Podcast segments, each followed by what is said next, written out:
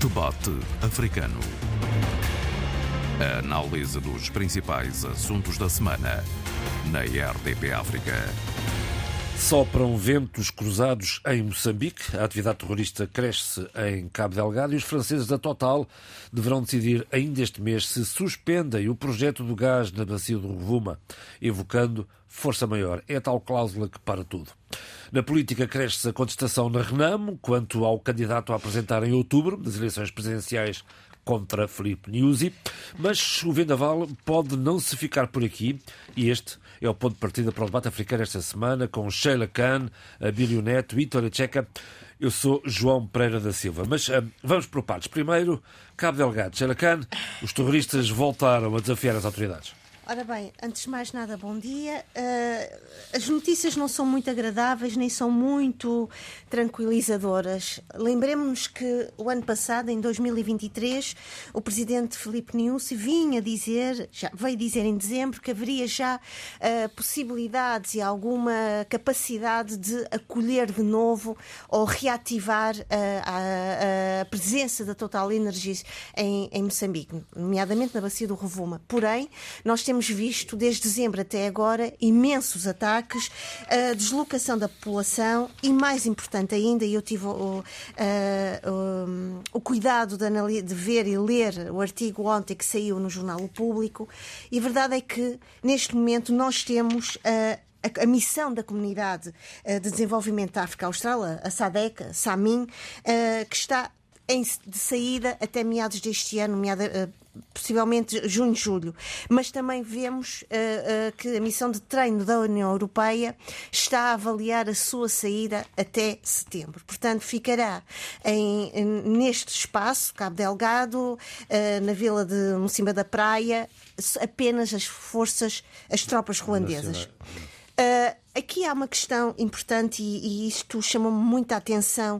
Uh, também o artigo do, do, jornalista António Rodrigues é que ele diz, e, e, e é muito interessante ver este, esta situação que está a acontecer na faixa de Gaza, que parte dos ataques jihadistas voltaram a aproximar-se de Mocimbo da Praia também por esta reivindicação e este apelo uh, uh, dos ataques jihadistas por solidariedade ao que está a acontecer uh, na faixa de Gaza e, e esta invasão uh, de Israel aos palestinianos e, portanto, isto também que está a acontecer uh, em Moçambique, neste caso em Cabo Delgado, resulta desta solidariedade e desta fraternidade em termos de, de, de elo, de ligação, de complicidade com o que se passa na faixa de Gaza. Importa referir e não é menos importante, uh, e a Acnur teve aqui um cuidado imenso, o Alto Comissariado das Nações Unidas para os Refugiados, os números uh, de, de pessoas que estão a regressar às casas é de 571.468 mas a verdade é que os deslocados, esse número é assustador. Estamos a falar de 850.599 pessoas que se encontram numa situação de uh, deslocação numa situação de enorme insegurança alimentar e não só. E aqui eu tenho que chamar a atenção para todo o trabalho que o sociólogo e meu colega de, de, de, de carreira, de licenciatura, o investigador João Feijó, tem tido um papel muito importante em nos elucidar o que se está a passar em, em, em, Cabo Delgado e toda a situação em termos comunitários e toda a vulnerabilidade destas populações. A verdade é que muitos analistas, já o ano passado eu ouvia, uh, que dizia que uh, o governo moçambicano vem. Uh, vou, vou pedir desculpa por esta expressão, dourar um pouco a pílula de que está tudo controlado, de que está tudo apaziguado, para poder, de certa forma, uh, uh, consolidar a sua vontade de trazer a Total Energies para Moçambique e para a, reativação da, da sua atividade. E a verdade é que nós estamos constantemente confrontados, e os noticiários são um, um facto, uh, com a situação de que a Total Energia está neste momento numa, numa posição de uh, uh, hesitação, porque o a paz, a segurança, e isso foi uma das condições, se nós não estamos esquecidos, de, uh, de retomar uh, a, exploração de gás natural liquefeito nesta, na, na bacia do, do, do no arquipélago da Afungi. Portanto, vamos ver o que vai acontecer e vamos ver o que é que vai resultar também desta ausência, que é uma ausência, diria, parcial, não é? Porque vai ser temporal em termos de meses e como é que vão também as tropas ruandesas gerir esta situação. Quando nós sabemos que a, eh, a presença também do Ruanda em Cabo Delgado tem sido palco de muita polémica também no espaço da reflexão dentro da sociedade civil moçambicana. Portanto, tudo aquilo que parecia bem lá em cima, ou, ou bem encaminhado pelo menos lá em cima em Cabo Delgado, de repente desmoronou -se. Tudo aquilo que parecia bem para determinadas cabeças e para determinados interesses, e acima de tudo, tudo aquilo que parecia bem para uma espécie de uma expectativa e de uma, de uma tentativa de chamar uh, a Total Energies para, para Cabo Delgado. E, portanto, eu acho que não há uh, aqui a forma de o governo moçambicano uh, uh, escapar-se daquilo que a própria realidade está a, a, a, a, demonstrar e, acima de tudo, uma realidade que uh, não permite, e isto aqui ainda eu estava a ouvir. Uh, as várias reações de, da visita do Anthony Blinken a, a, África, vários países, Cabo Verde, Costa de Marfim, Nigéria e agora esqueci-me do outro. Angola. E Angola. Muito obrigada, Abílio. E, e ele disse, e, e, e, o que resulta destes vários momentos é é preciso paz, é preciso uma boa governação e é preciso um chão estável para que as parcerias económicas sim, tenham capacidade para atuar é? resto, e, eh, concretizarem-se. Vamos manter o tema, naturalmente. De resto, Tony Checa, uh, se uh, a Total Energia suspende uh, a sua atividade, isto é um sério revés, até porque o, o FMI está a contar com as receitas do gás natural para o pagamento da dívida externa moçambicana. Portanto, isto é um, é um, é um, é um banho de água fria. É um mau pronúncio. Como disse a Shirley muito bem, a situação não é nada fácil, aliás, é grave. Houve um, discurso Uh, não sei se foi mais para consumo externo do que interno, de uma calmia, de que as condições estariam todas uh, criadas no sentido de não só reativar as atividades, todas elas, como inclusive lançar novos projetos. Isso, pronto, criou todo uma, toda uma situação de expectativa e que neste momento estamos a ver que, há um conjunto de fatores que coincidentemente anulam esse discurso e que mostram, na verdade, a situação difícil porque passa Moçambique. Uh, Moçambique, neste momento, tem 850, mais de 850 mil pessoas deslocadas, é? dados da Acnur. Uh, tem 850, mais de 850 mil deslocados internamente, sobretudo depois dos ataques dos insurretos. As autoridades sanitárias registram diariamente novos casos de cólera cólera, com um surto com, com menos de 4 meses, provocou já 25 mortos. Apesar do governo ter dito este mês, esta semana, que o surto de cólera estava controlado. 25 mortos, como eu estava a dizer, 12.250, se não me atraçou, de gente contaminada, infectada. Portanto, tudo isto uh, faz crer que, na verdade, uh, as autoridades moçambicanas têm estado a, a tentar uh, encobrir a realidade. Isso é muito mau, na medida em que pronto, é evidente que há uma perspectiva de eleições, eleições à vista, Uh, isto tudo em faz. Outubro. Exatamente, está à vista.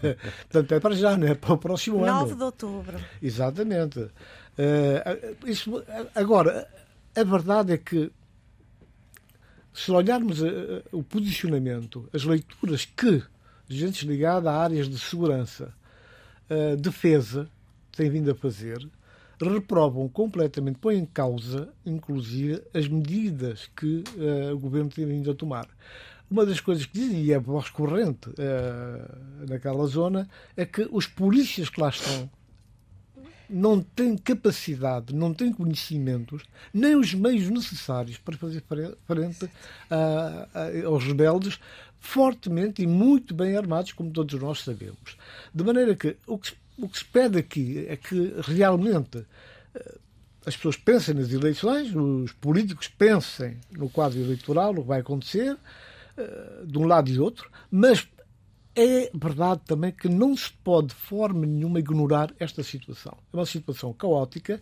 À medida que formos avançando um bocado no Moçambique, vamos poder falar também da tragédia da, da, da cólera uhum. e dos problemas que existem, inclusive, por quanto a população deslocada é enorme e, de certa maneira, não é exagero dizer que uma parte considerável dela está ao seu belo arbítrio, não tem o apoio do Estado que deviam ter e isso complica mais a situação.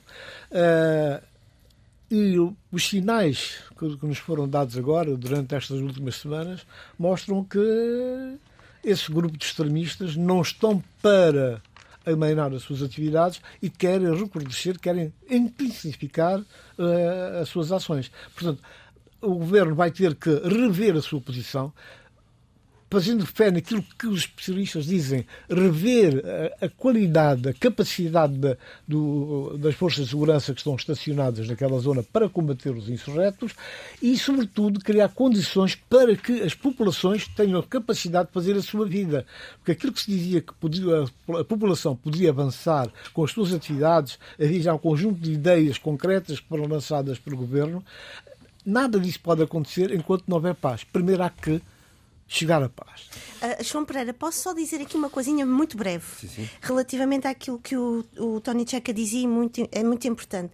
Esta tentativa de trazer as populações para as suas antigas uh, vidas que, foram desfeitas, tem também trazido uh, várias opiniões e reflexões, porque muitas destas populações são obrigadas a, a fazer ou, ou praticar atividades para as quais não estavam preparadas e para as quais não estavam habituadas e portanto há aqui também uma espécie de uma, de uma desregulação em termos daquilo a que estavam habituados nas suas vidas uhum. uh, e, e muitas estão habituadas ao mar não, já não poderiam fazer isso. Portanto, esta desregulação, não só a, a, par da deslocação da população, das populações, traz também uma grande, uh, uh, um grande caos em termos, eu diria, subjetivos, até emocionais para estas populações. E eu acho que isto era importante ser dito e complementado. Exatamente.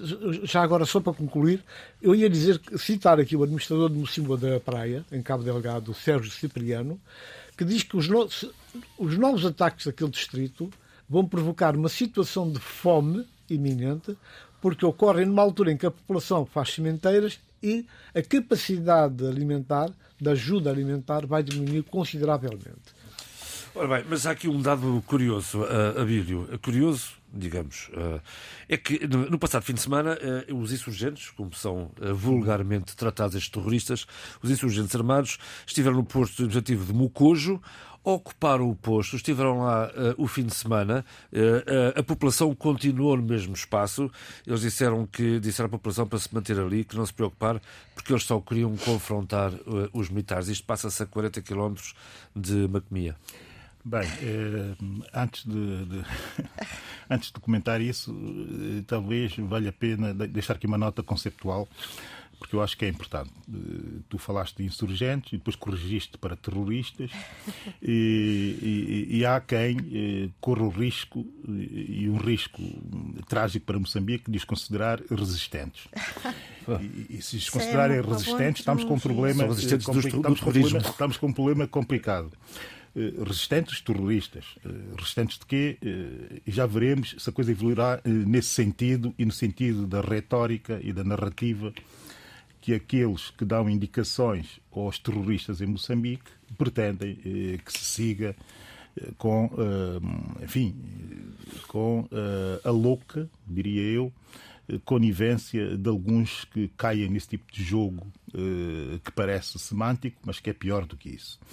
Moçambique está com problemas complicados. E, o facto de, dessa, dessa realidade, ou desse, dessa situação que acabaste de ilustrar, uh, dá nota de coisas muito mais uh, profundas. Porque repara, nessa semana a notícia uh, de que o FMI uhum. considera uh, que a implementação da nova tabela, tabela salarial única, única está a ser desastrosa, explica muito do falhanço que é o que tem sido a governação da Frelimo. E é preciso dizer isto exatamente assim. Porque não se faz uma reforma, uma reforma do, dos salários da função pública que tem eh, e foi de início, eu disse aqui, que era mesmo necessária e que me parecia a partida eh, correta do ponto de vista da metodologia. Contudo, eh, não basta só a metodologia, é preciso haver aquilo que agora aqui em Portugal, é preciso fazer-se aquilo que agora aqui em Portugal, enfim, nos últimos anos, tem sido considerado uma virtude, que é preciso haver contas certas, certas, contas certas e haver muita boa gestão. Não se pode fazer uma reforma que deveria ter sido para, uh, não é propriamente para, para, para, para, para, para eliminar parte da ação da, da função pública, mas sim para uh, racionalizar uh, os recursos humanos do Estado e tornarem-nos efetivos e, e, e, também eficazes. E, no fim, vem-se a saber que os números eh, e os valores sobre os quais estava a trabalhar eram valores eh, irreais e que, efetivamente, a função pública eh, moçambicana está de barriga cheia. De barriga cheia que nos leva a pensar no seguinte: como é que um Estado que tem uma função pública tão pesada que leva qualquer coisa como quase 20% do orçamento do Estado em termos de despesas e de custos, naturalmente, eh, como é que ele é incapaz eh, de estar presente em todo o território nacional de Moçambique. E estar presente em todo o território nacional de Moçambique de forma real, concreta e objetiva. Essa reflexão, que é uma reflexão que tem que ser feita aprofundadamente, não pode ser só entregue, e eu aqui tenho que dizer isso, não pode ser só entregue a, a, a Frelimo. Chegou a altura de se perceber, com seriedade também, o que pensam os partidos da oposição que pretendem chegar ao poder fazer relativamente a isto. Não é só relativamente a TSU e a forma como correu mal, é o que eles fariam de diferente se estivessem no poder. Isto é para quê? Porque é que isso é fundamental uh, dizer-se assim? Porque é fundamental saber-se se realmente uh, Moçambique tem ou não alternativas àquilo que está a ser proposto e que tem sido proposto nos últimos 40 anos. Essa é que tem que ser a grande discussão em Moçambique nesta, nesta, nesta altura, do meu ponto de vista. É que se a discussão for feita na base de propostas alternativas, compreende-se que pode haver aqui escolhas. E não necessariamente, como aconteceu com a TCU, que parece que até o próprio Estado assume como algo que não era uh, feito por si, mas que era imposto pelo FMI o que também deixa correr a narrativa de que o FMI é que impõe as políticas quando elas são efetivamente necessárias e devem ser, se, não há capacidade de efetivamente as decidir e concretizar, mas devem ser apropriadas de certa forma pelo próprio país, porque são necessárias, e vê-se a sua necessidade com o falhanço que é o norte de Moçambique uhum. e tudo o que acontece em Cabo Delgado. Quer dizer, que a, a, a, própria oposição esteja calada e que não diga nada sobre isso, que a única coisa que saiba dizer é que correu mal, é como, é como, é como a Frelimo faz e tem feito sempre, sem apresentar alternativas àquilo que, que, que a Frelimo faz, parece-me também já um pouco, um pouco pouco um pouco pouco. E essa nota era a nota que eu queria dar para começarmos a falar sobre Moçambique. Ora bem, e, e para além de Cabo Delgado, há também, e tu tocaste no ponto, eh, a oposição ao, ao atual, ao atual partido no poder, uh, diga-se Renamo, Renamo que vive dias eh, conturbados, uh, Sheila, o Suf Momado foi designado o candidato oficial a, a, a confrontar Filipe Nunes nas presidenciais de outubro, mas a Vanessa Mondelano já disse que não, senhor, ele também é. Juliano eh, Picardo também disse, não, senhor, eu também lá quero ir. E Elias Lacama, uh, irmão uh, de, de Afonso Lacama, diz que também é candidato. Uh, em que é que ficamos, Sheila? Bem, uh, ficamos. Uh, em primeiro lugar, uh, aqui é importante dizer que quando o José Manteigas, porta-voz da Renamo, veio Uh, as palavras são muito interessantes e a forma como as pessoas uh, lidam e manipulam, e há pouco o Abilo disse isso muito bem, a, a semântica das palavras, porque elas têm uma semântica. Uh, e, e, José Manteigas veio explicar que aquilo não foi um anúncio oficial, foi uma espécie de uma proposta dentro daquilo que era expectável. Mas a verdade é que, neste momento. A, a, assim, acho eu. A Renamo, não ouvi, desculpa. Acho que ninguém viu isso sim. a Renamo, uh, uh, portanto, o mandato de, de Ossuf Momad em exercício uh, terminou a 17 de janeiro. até esse momento tivemos uma declaração completamente inteira, translúcida, claríssima, de Venâncio Mondelane, entretanto também Uh, de Elias Liacama, que, teve, que deu até uma entrevista muito elucidativa da sua, uh, da sua capacidade, segundo ele, regeneradora e transformadora da Renamo, e depois tivemos, a semana passada, também o, o, a declaração de Juliano Picardo, antigo deputado e membro do Conselho de Estado e assessor político de Ossuf Momad. O que é que é muito interessante hoje, que estamos aqui, é que hoje ouvi, tive a oportunidade de ouvir a, a, o jornal da RDP África, algo que me deixou animadíssima é que temos Congresso Nacional da Renamo em abril deste ano. Portanto, estou mais tranquila.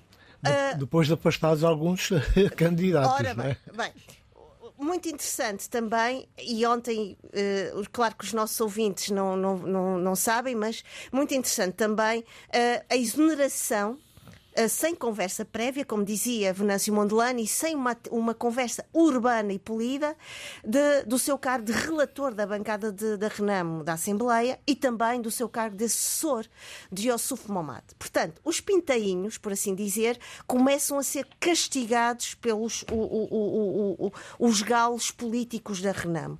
Aqui é importante. Os donos da capoeira. Exatamente. Eu ontem até me lembrei, e como eu disse, os ouvintes se calhar vão ficar o que é que ela está a dizer de uma música interessantíssima do Sérgio Godinho. O galo é o dono dos ovos. E a verdade é que o poder, uh, uh, os galos não abrem e não querem abrir mão do seu poder. E quando os pintainhos começam a cacarejar, eles são castigados. E aqui começamos a ver já este tipo de ação uh, de castigo, de, de penalização perante a, a, atitude e toda a atividade de Venâncio Mondelano. Importa dizer, e aqui acho que nós temos falado sobre isso, e eu tinha dito a semana passada que o Abílio trouxe isso à discussão, começa a haver exatamente uma vontade de regeneração, não apenas dentro da Renamo, porque o Suf Momad nunca foi considerado por muitos da Renamo e dentro da Renamo como um líder carismático, e Elias Lhacama é muito claro sobre isso, mas começa a haver uma vontade e um empurrão para uma, uma, uma, uma viragem geracional. E Venâncio Mondelano quer essa viragem, Juliano Picardo quer essa viragem e uh, Elias Lhacama, logicamente, não quer só apenas essa viragem geracional, mas quer também uma viragem, diria, histórica e até também há aqui uma espécie de memória histórica relativamente ao seu irmão Afonso de Lhacama. Mas aqui o que importa discutir, para ser mais concreta, é que as abordagens, as linguagens políticas e a forma de estar na política e estar com a cidadania moçambicana é completamente diferente. E vimos Venâncio Mondelano esteve na rua, esteve com as pessoas, tem uma atitude forte, tem uma atitude empática, carismática com o povo. É verdade que vários analistas moçambicanos também alertaram que muito da, da revolta e muito das vozes desobedientes que vimos na rua não eram certamente totalmente de à Renamo, mas era uma forma de criticar de abertamente e de contestação à Frelimo. Porém, eu acho que aqui não devemos cair neste engodo e devemos pensar que nós temos, e eu tenho sempre uh, uh, refletido sobre isto, nós temos Uh, sociedades muito jovens. E estas, as nossas gerações não já não estão coladas à antiga história da libertação, dos libertadores. Elas estão coladas à sua realidade, que é mais emprego, mais formação, melhores condições de vida, melhores condições de saúde e estes, uh, uh, estes, uh, estes personagens políticos de hoje, Venâncio Mondelane, Manuel de Araújo, são personagens que vão ao encontro dessas pessoas e mais, e têm uma noção muito clara da importância das redes sociais e dos novos instrumentos de tecnologia, o Instagram, o TikTok, o WhatsApp, coisa que não vemos, por exemplo, numa atitude e na, na capacidade argumentativa e, e, de, e, de, ligação com a cidadania em Ossuf Momad. Para terminar, porque eu acho que isto seria muito interessante também ouvir o Tony Check e o Abilo, há aqui algo que vinha, tenho vindo a pensar. Logicamente, para uma Frelimo, com toda a sua maquinaria e com toda a sua uh, calibração que vimos, política, uh, que vimos nas últimas eleições autárquicas, ter um Ossuf Momad é muito mais fácil, porque foi com ele que se negociou uma série de coisas e foi com ele que se estudou e que se mapeou toda a realidade moçambicana que flagrou nas, nestas, nas eleições autárquicas e nos resultados absolutamente uh, terríveis e uh, vergonhosos que nós assistimos todos. E, portanto, se calhar uma nova geração com uma nova postura, com uma nova visão e com uma nova capacidade argumentativa e comunicativa com a cidadania moçambicana, se calhar será um desafio para a Frelimo. Eu, eu acho que, na sequência do que disse a Sheila, com toda a razão e pertinência, eh, as forças políticas, sem nenhuma exceção, em Moçambique, têm que se orientar pelos novos tempos. Aquele discurso de força, o discurso de medo, o discurso da guerra, acabou. É um tempo ultrapassado. Neste momento, o que se pede, o que se exige a quem está no poder ou quem pensa poder conquistar o poder é que tenha ideias concretas e que passe, essa, e que passe essas informações para a maioria das pessoas de uma forma entendível, uhum. evitando uh, aquele discurso também demagógico que está cá, vai acontecer, vamos receber uma delegação, bem gente. A verdade é que a mensagem não passa, não flui e neste momento é, é tudo isso é gravado por uma pela situação alimentar no país, pela situação uh, endémica. Há um conjunto de, de, de, de, elementos que fazem crer que Moçambique, eh, esta proximidade com as eleições, uh, tem estado, de certa maneira, a, a não assumir toda uma nova narrativa, toda um, uma comunicação diferente, mas, sobretudo, o conteúdo o que vão fazer, como vai ser feito, transmitir portanto, o espírito da mudança tanto às populações. As populações não recebem, quando recebem as informações, quando chegam, é que seja por via de rádio ou de, de boca ouvido, a verdade é que depois quer dizer, não tem nada a ver com aquilo que acontece na prática. Há uma organização de mulheres que diz que, inclusive, é que ou aquilo que o poder disse que eram uh, uh, produtos para as mulheres poderem voltar ao seu trabalho, não, é? não chegou às mãos das mulheres porque houve logo um, uma chegada massiva de mulheres e homens que de outras províncias com em melhores condições psicológicas, mas também com mais capacidade financeira e tudo aquilo que foi enviado para as mulheres daquela região toda acabou por, para, acabou por ir parar a, a, outro, a outras mãos. Portanto, aqui põe-se um problema. É? uh, o discurso do Mondelano, infelizmente, é, é, é, é, reflete uma, o pensar de uma minoria. Eu já não diria que é de um homem só, não, seria um exagero, mas é de uma minoria quando nós olhamos, quando lemos as notícias, quando ouvimos as notícias, realmente quer dizer, chega a ser dramático. Não há, não há razão de ser para que ao fim destes anos todos, sobretudo o poder, eu volto a essa questão do poder, porque a Frelimo tem uma responsabilidade não só histórica, mas de natureza moral. Uhum. Tem que ter a capacidade de fazer um discurso que chegue às pessoas e que esse discurso seja acompanhado, seja bem aivado de, de, de, de ideias, de projetos realizáveis, como realizar, inclusive de onde é que vem, portanto, a, a, a, o, o investimento. Portanto, essas coisas todas, repararmos bem, não aparecem, não estão devidamente contextualizadas e não, não são incorporadas na mensagem, nas ideias que tentam passar. E, resumidamente, esta questão é importante para mim. A comunicação tem que mudar, a narrativa tem que mudar, os, os comportamentos têm que mudar. Quando a Renamo tem esses problemas, tem com o seu líder, que já está sem mandato, mas está a tomar medidas uh, saneando, afastando. Mostra que, quer dizer, aquela alternativa Frelimo é uma alternativa que começa a ficar ensombrada também. Bem, uh, Moçambique está a mudar. Uh, e Moçambique está a mudar pela questão geracional, que é evidente. Uh, também uh, pela, pela clara, e isso é claríssimo para todos, pela emergência de uma sociedade civil muito atuante, ninguém pode ter dúvidas relativamente a isto, e terceiro, também pela emergência de novas lideranças políticas. Uhum. era bom que do lado da Frelimo tal também acontecesse, como disse o Tony Checa, Frelimo é claramente um partido liderante uh, de Moçambique, uh, é um partido histórico e é um partido que tem a obrigação, também ele, de compreender uh, as nuances que a sociedade e que essa transição geracional está a pedir e está a exigir, aliás, que esteja capaz de acompanhar essas exigências. E não refugiar-se em hábitos do passado, maus hábitos diga-se de passagem.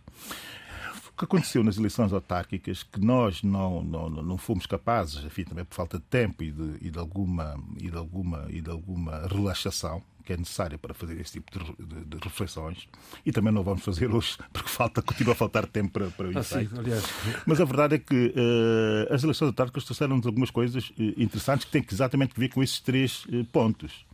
Uh, Moçambique está a mudar. Uh, a pressão da sociedade civil obriga as instituições a agirem uh, em conformidade e a terem que dialogar com a sociedade. Isso é novo. O que é que nós assistimos? Assistimos ao, ao, ao, ao publicar de uma decisão judicial, uhum. seja, do Conselho Constitucional, o Acórdão 48-CC 2023, que é um autêntico maná, mas um autêntico maná analisando o fundo, como eu fiz, página a página, letra a letra, de como a Frelimo tem governado uh, Moçambique. E a verdade é que a Justiça tenta dar uma resposta e tenta dar uma resposta demonstrando que todo o processo eleitoral é ele próprio fraudulento, com fraudes em todas as mesas eleitorais cujas reclamações foram submetidas ao Conselho Constitucional. Isto está lá clarinho. Está lá clarinho. E estando lá clarinho, coloca-se também a questão de saber, porque entretanto pediu-se ao, ao, Supremo Tribunal moçambicano uh, que se manifestasse relativamente à possibilidade de haver um recurso à decisão do Conselho Constitucional e dele poder intervir ou não uh, nesse recurso, ou de poder intervir até nas decisões de, dos tribunais distritais, que era uma questão pendente e que era fundamentalmente, fundamental saber-se. E acho que pela primeira vez e eu só posso dar os parabéns a todos uh, os membros, os vice-conselheiros do Supremo Tribunal Moçambicano, vieram dialogar com a sociedade e uhum. esclarecer alguns dos pontos. É assim que se fazem os países. Os países não se fazem imediatamente, com grandes revoluções, e nada disso. Vão-se fazendo paulatinamente. O facto do Supremo ter vindo a público e até em entrevista o seu porta-voz de Pedro Inhatitima ter vindo, o seu vice-conselheiro e porta-voz, ter vindo uh, esclarecer alguns dos pontos que são pontos polémicos e muito complicados e complexos e que devem ser colocados na próxima revisão constitucional em Moçambique, e ele próprio abre essa possibilidade, na belíssima entrevista que ouvi dele, uh, eu devo dizer que é novo. E aqui está a semente das alterações, a semente da evolução da, da, da, das sociedades. Porque repare-se, eu aconselho os ouvintes, uh, para aprofundarem um pouco o tema, uh, se puderem, uh, a lerem um, um, um, ensaio do Edson Macuacua, cujo título é Natureza Jurídica do Conselho Constitucional Moçambicano. Vale a pena ler para se compreender o, o, todo, o, toda a complexidade do que esteve em causa nas autárquicas. Mas o facto eh, da Justiça ter decidido, independentemente de podermos questionar a decisão da Justiça e de ter tornado pública uh, a sua decisão e ter aberto o debate amplo que abriu, isso já é um ganho e já é uma evolução. Agora, o outro ganho, que é um ganho muito interessante, é o ganho de estar a discutir uh, na Renão aquilo que tem que ser discutido a partir desse, desse facto, ou seja, a partir uh, dos resultados das eleições autárquicas. O Suf Muhammad não, não pode ser, e eu lamento ter que dizer assim, desta forma tão rotunda, não pode ser o próximo candidato da Renamo. E não pode ser porque eu acho que não pode ser. Eu vou aos números. Primeiro, Em 2014, a Renamo consegue meter uh, a Frelimo nas eleições presidenciais no limite e abaixo da, da, da, da, da maioria absoluta, acima da maioria absoluta, mas nunca da, da qualificada, com 56 ou 57% dos votos. Ou seja, pela primeira vez, eh, eh, a Frelimo baixa dos 60%. A primeira eleição do, do, do Filipe News. Eh, ainda quando acaba no, no, no poder. O Ossuf Momad faz essa coisa fabulosa que é conseguir que a Frelimo recupere a, a, a, a maioria qualificada com 73% dos votos. Este é um dado que é um dado objetivo, mas mais objetivo ainda nessas eleições eh, de 2019, nas presidenciais, o Suf Mamad em Maputo, e eu dou um exemplo de Maputo e podia dar outros exemplos, eh, consegue menos votos do que a Renamo consegue eh, em Maputo. Isto é um sinal, é um sinal que ele não consegue acrescentar mais do que aquilo que o seu partido já, já tem. E sendo assim, já é difícil, já é difícil, já é difícil aparecer como uma atração eleitoral. Agora vou dar o terceiro dado, que é o dado objetivo também. Comparar o resultado e isso é uma maldade que vou fazer ao Yusuf, ao Yusuf Mohamed, e eu peço desculpas por isso, mas comparar os resultados uh, uh, do, do Venâncio Mondelano em Maputo e os resultados que Exatamente. ele obteve nas eleições de 2019, quer dizer, é uma coisa brutal. Quer dizer, estamos a falar de milhares e milhares de votos, dezenas de milhares de votos a mais obtidos pelo Venâncio Mondlane. É evidente que são eleições de natureza diversa, isso é, isso é óbvio, mas a verdade é que existe aqui um elan. E esse elan tem que ser mensurável. E ele é mensurável como? De acordo com os resultados eleitorais que cada um está capaz de produzir. Esse, esse é o meu ponto de vista para afastar qualquer tipo de olhar enviesado e subjetivo relativamente à questão que se coloca a Renamo nesta altura. E só mais uma nota e termino. Queria... É bom que os partidos da oposição entendam bem algumas das mensagens que a sociedade moçambicana está a dar. Olhando para os resultados já retificados pelo Conselho Constitucional, uh, pelo Acordo 48, os resultados de, de, de, de Maputo, uhum. percebe-se bem que a soma de votos da Renamo e, e, e, do MDM aproximam muito os dois partidos juntos, se fossem coligados, eh, fora o efeito das coligações, do resultado total da Frelimo em, em, em Maputo. Provavelmente se a oposição fosse coligada, teria ganho aquelas eleições sem hipótese nenhuma eh, de se, de se, de se contestar na, aqueles resultados. Na Secretaria. Sheila, para terminar o tema, para fechar para este... Terminar, este tema é tão, tão apetitoso e, tão, e tem tantas, tantos ângulos de análise que há pouco a Bill disse algo que eu achei que dava uh, até uh, título para um ensaio: As sementes das alterações. Uh, é muito interessante aquilo que o Bill disse, porque o próprio. Eu estive a pesquisar, o próprio Elias de Lhacama faz uma entrevista em 2020 e que diz que nessa altura, estamos a falar em 2020, que a Renamo já é uma formiga. Uh, e é muito interessante que uh, o, o, o, acho que o Suf Momad tornou-se politicamente e carismaticamente um homem só. Mas a verdade é que, uh, e o, tanto o Tony Checa como o Bill frisaram aqui uma questão da responsabilidade histórica da, da Frelimo e que nós não podemos cair apenas só Uh, no saco, e peço desculpa a expressão, porque é isso que muitas vezes nos querem fazer, é cairmos reféns da memória histórica. Uh, uh, tanto a Frelimo, assim como a Renamo, uh, têm de também poder ter a capacidade, a flexibilidade e a clarividência de se ajustarem cada vez mais às, às realidades concretas, uh, visíveis e diárias. E essa questão é muito interessante quando o Abilo diz exatamente sobre os números e sobre uh, toda a caminhada uh, do, de Ossuf Momad e, neste caso, da Renam. E eu acho que vai ser muito interessante também Uh, falando em homens sós, que o Abilo disse há umas semanas atrás, o ano passado, de que uh, uh, Samara Machel Júnior, Samito, era uma voz só, mas eu acho que foi. Eu nunca mais me esqueci disso. E eu viste mais vozes depois disso? Mas essa que é essa. Não, mas há uma coisa, há uma coisa interessante.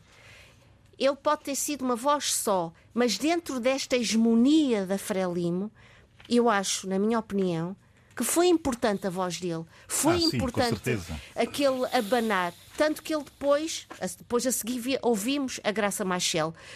Uh, os tilhaços começam a aparecer, podem ser invisíveis, e há pouco tu disseste isso. Uhum. Nós não precisamos de grandes mudanças significativas e radicais. Nós precisamos de mudanças devagar, com calma. E essas mudanças começam a aparecer. Pode ser de uma forma subtil e invisível, mas elas começam a aparecer. E isso é muito importante, porque mudanças ponderadas, Uh, uh, mudanças cautelosas e precavidas muitas vezes são mais significativas uhum. a longo prazo uhum. do que aquelas que são radicais. Sim, senhor. Dois minutos para cada para notas, antes de irmos às sugestões de fim de semana. Começo por ti, Tony Checa. Bom, uh, vou falar da Guiné-Bissau já que o Presidente da República da Guiné-Bissau, o Sissoko Embalo, eh, depois de muitos ataques que vem fazendo à sociedade civil no seu conjunto, no seu todo, as forças políticas, agora virou os canhões para os jornalistas que diz, diz, diz ele, são da oposição.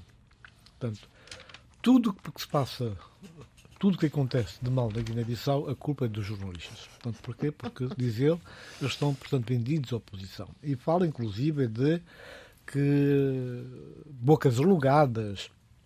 Quer dizer, foi, foi um conjunto de, de insultos, uma forma que realmente que nem dá para repetir as palavras que, eh, que ele utilizou, mas ele vira-se completamente para os jornalistas ameaça, ameaça, diz mesmo, fala em prisão, e depois diz que aqueles que estão fora, estão, falam de fora, um dia vão de cá voltar.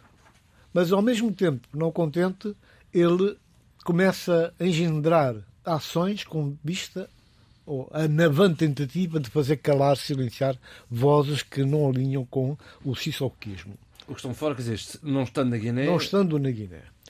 Uh, tem estado a atacar tudo e todos, tem estado a, inclusive com um discurso de ódio, de ressabiamento, uh, quase que abrir um espaço para que aquela violência que até hoje é conhecida, a violência dos raptos e espancamentos, continue e se perpetue, mas que seja algo mais do que isso. Porque, no, analisando bem tudo o que ele disse, eu tenho o discurso completo eh, ele acredita que na violência e com violência ele pode se ingrar. Portanto, ele diz que não. Toda a gente vem para a bagunça. Toda a gente porta-se mal, menos ele. Portanto, ele chegou ao poder para reeducar, uma espécie de um novo reeducador das massas. Portanto, ou é o que ele quer como quer, ou então não, não, não, não, não espaço. Uh, e quando chegar a Bissau, tem aqui o Bocha Candé à espera deles. Isso em relação aos jornalistas que estão no estrangeiro, ou então ativistas, tanta gente que no, fora do país eh, tentem passar a sua própria opinião, a sua própria leitura. Bom, eu não, nunca gostei de ser notícia, mas devo dizer que estes dias eh, sou, sou notícia. E sou porquê? Sou porque veio de Bissau um senhor que é da, faz parte da Secreta Guinense, que diz que vem, portanto, mandatado, portanto, contratado pelo chefe mais, mais grande, o chefe maior supremo, para vir eh, calar o Tony Checa. Silenciar o Tony Checa. E pronto, mas como ele não tinha as minhas coordenadas, começou, procurou alguns elementos da, da de, de guineenses em, em, Lisboa, mais concretamente na Amadora, e então eh, foi fazendo a sua oferta do, do affair que ele tinha em mãos, da missão que tinha a cumprir. Eh, e aí ele conta os pormenores da, da ação, e que precisava de ir à Quinta do Mocho e mais não sei onde, mais não sei onde, porque já tinha referências de pessoas para executar essa tarefa. E que seria, portanto, meter-me na ordem, não é? Eh, era espanca... Eh, rapto, espancamento, tirar o computador, isso eh, em relação ao telemóvel foi muito claro que é para danificar a memória do computador e levar tudo que pudessem levar em termos de, de alguma documentação que pudessem estar comigo. Pronto. Eu não sei o que ele está à procura, mas eu não. Apresentaste alguma queixa das autoridades portuguesas? Uh, exatamente.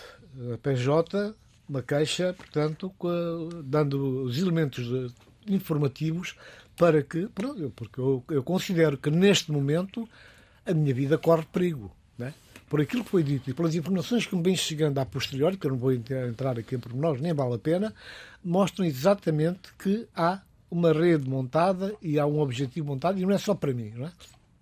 Fiquei a saber que há casos de alguns guineenses, quadros da Guiné-Bissau, um deles até advogado, que também teve que apresentar queixa na, eh, na, na, Polícia Judiciária Portuguesa em função das ameaças veladas que tem, tem, tem sido uh, vítima. Portanto, Diretamente recebeste alguma, alguma ameaça?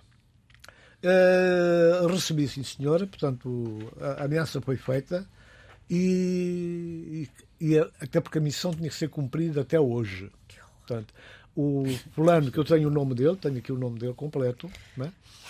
Uh, já está onde tem que estar. Uh, disse inclusive é que ele, tinha, ele queria regressar à missão hoje, sexta-feira, mais tardar amanhã sábado, que é o que fazia parte do, do job description da missão que veio fazer a, os termos de referência. A, a, os termos de referência, exatamente, a, Portugal. Esta é que é a situação. Portanto, está a acontecer comigo, mas acontece com muitos mais guineenses e por isso é que há cada vez mais guineenses a saírem da Guiné-Bissau, mais eh, a não acreditar e a pensar que realmente não há nada a fazer. Mas há muito a fazer e nós temos que não fazer propaganda a conta nem por ninguém, porque o jornalista não pode ser boca de aluguer. Mesmo os ativistas têm que ter a sua ética também.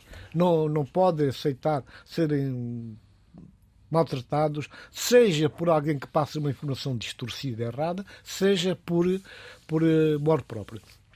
As pessoas têm que ser verticais. Eu toda a minha vida fui vertical no, no meu trabalho. Trabalhei com Voz da América, Voz da Alemanha, BBC, RFI, Rádio TSF de, de Lisboa, uh, jornais públicos e outros tantos periódicos e até hoje nunca tive uma queixa.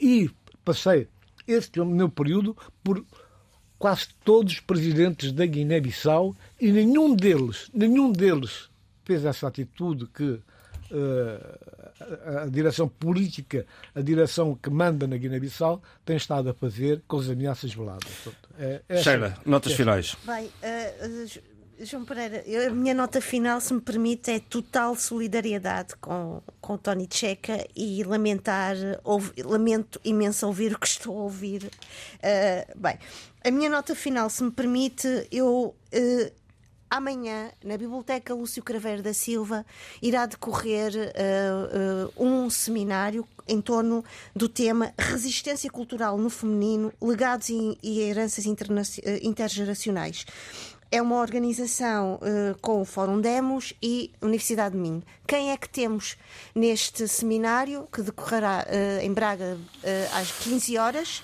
Álvaro Vasconcelos, investigador, especialista, Teresa de Souza, jornalista, Ana Cristina Pereira, investigadora e o nosso estimado Miguel de Barros, que chegou ontem da Guiné-Bissau. Uh, depois, gostaria de chamar a atenção para um documentário uh, muito interessante que, eu acho que já está nas salas de cinema, Rosinha e Outros Bichos do Mato. Uh, é um trabalho feito pela Marta Pessoa, que trabalha o mundo, o, a exposição colonial organizada pelo Estado Novo em 1934 em que trazem uh, a nativa guineense Rosinha. E é uma forma de pensar e de repensar uh, as heranças do chamado racismo suave ainda no espaço da, da, das nossas sociedades. Finalmente, uh, um escritor que eu adoro, admiro, Benjamin Labatut, escritor chileno, que tem autor de Um Terrível Verdor e que vem agora finalmente com o livro Maniac, publicado pela Relógio d'Água, e que é uma obra de ficção baseada na vida do matemático húngaro nacionalizado americano, um dos grandes investigadores uh, e e que esteve totalmente dedicado ao proje projeto Manhattan, que é o projeto da criação, construção e desenvolvimento uh, uh, das bombas uh, atómicas. E eu peço desculpa pela minha voz, porque eu ainda estou chocada com aquilo que ouvi da, da, da voz de, das palavras do Tony Checa. Abílio. Naturalmente, solidariedade total com o Tony Checa.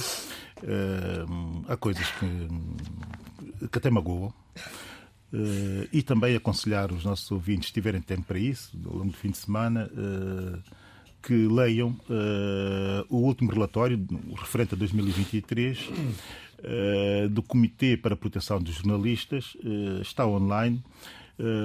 sobretudo, fazer uma análise sucinta, até porque lá um resumo sobre a situação africana, tanto de prisões eh, de jornalistas, violência sobre os jornalistas eh, e também assassinatos sobre, de jornalistas, eh, tudo eh, por via eh, da motivação política. Eh, a situação está a agravar-se no nosso continente, está a agravar-se no mundo.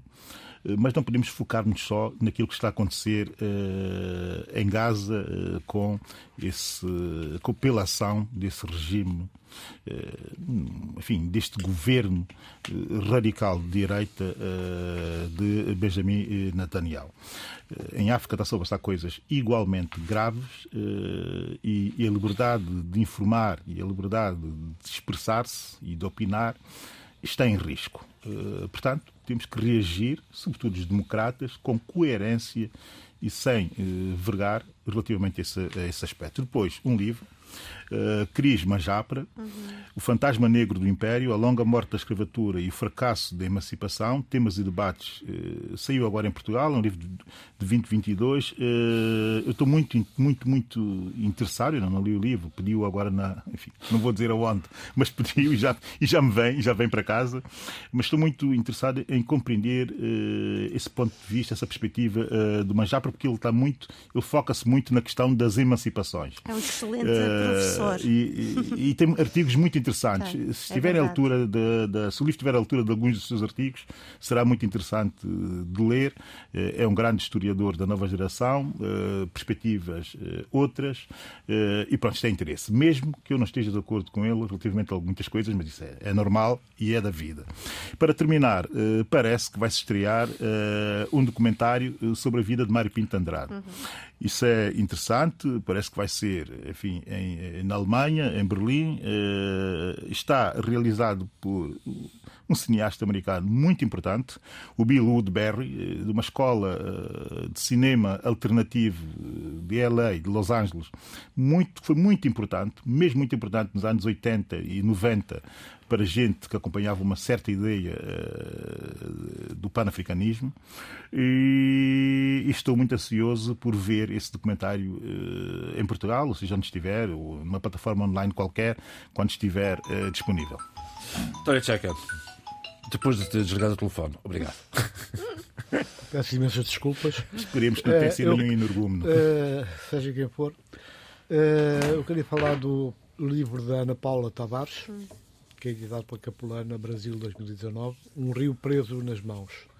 São 38 crónicas interessantíssimas que compõem este, esta obra, onde ressalta o conhecimento do autor, da autora em função da diversidade uh, angolana, onde entra, portanto, nas questões ligadas à tradição oral, à própria literatura, à mitologia e à política em si. São uma, um conjunto de elementos de uma abordagem riquíssima uh, em termos de, de eh, em termos de, de, de, de, forma, mas sobretudo em termos também de temática. Né? Dentro de uma grande temática que é um país, mas são vários, vários segmentos que ajudam a perceber uh, todo o caminho que uh, Angola vem, vem, vem, vem fazendo. Uh, Hoje, sexta-feira, também vai haver a apresentação de um livro Cabo Verde Ilhas Crioulas, do escritor Brito, que vai ser uma obra polémica editada pela Porcelana. Acho, acho, acho, que vamos comentar mas esse livro. Isto é, isto é só, o, é só o princípio. Ler, vou ler rápido. Mas, é, é, mas é, é uma espécie de regressar no tempo, uma viagem ao passado, uhum. com uh, uma corrente que existiu em Cabo Verde que negava qualquer tipo de ligação à África a Cabo Verde. Portanto, vale a pena comprar, até para poder discordar depois. Uhum. E, até para, e até para usufruir daquela capa magnífica do Luís Levi Lima, um, um, um retrato lindíssimo uh, de Cabo Verde, meu amigo Manuel Brito, Brito Semedo. Brito Semedo. Exatamente, sempre sempre polémico uh, e um querido amigo. E assim se fez o debate africano esta semana com o apoio técnico de João Carrasco, o apoio à produção de Paula Seixas Nunes. Fique bem. Debate africano.